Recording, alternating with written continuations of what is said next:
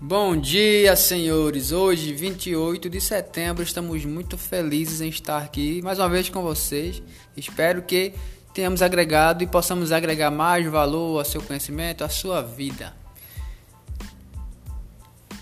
Estamos desenvolvendo ainda mais fortemente nosso princípio de finantividade. O que isso quer dizer? Finanças e criatividade.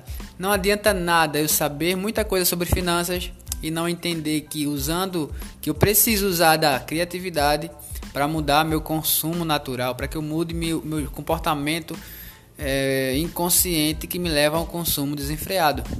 Isso quer dizer o seguinte, que é necessário que a gente entenda como nossa mente funciona e existem pessoas por aí que já estudaram isso e podem nos informar.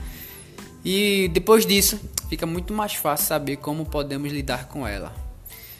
É certo que 95% da nossa mente ela trabalha de maneira inconsciente. Pense, não tem como é, termos respostas conscientes todos os dias com o número de coisas que a gente vê, que a gente escuta, que a gente faz o nosso organismo, nossa mente já começa a perceber tudo isso e começa a repetir esses comportamentos. Então, a maioria das coisas que a gente faz é automático, já para dar um descanso ao nosso cérebro. Ele faz isso por nós. Então, de certa maneira, de certo modo, parte do nosso comportamento é automático, o que acontece também com o consumo, com o marketing. O marketing percebe, ele entende isso. Existe o neuromarketing, que a gente vai falar sobre isso no decorrer de nossos podcasts, que ele estuda essa esse viés. Ele observa como os homens, os humanos, é, consomem o produto, como é que o seu cérebro entende é, as informações, o que é que é mais interessante numa propaganda e a partir disso ele começa a ativar.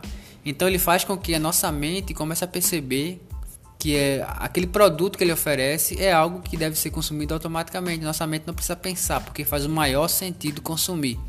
Então, claro, com alguns gatilhos mentais.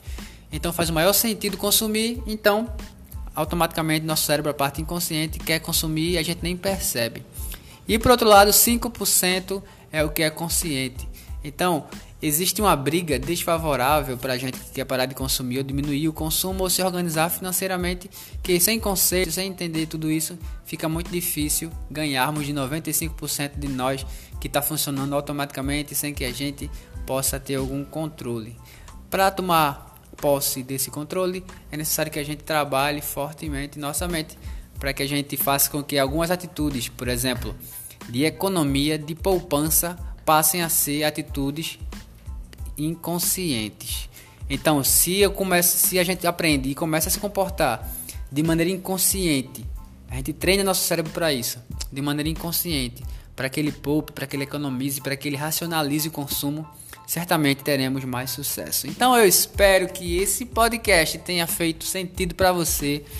E eu acredito que você talvez precise escutá-lo mais umas duas ou três vezes para poder compreender essa viagem toda que a gente demonstrou.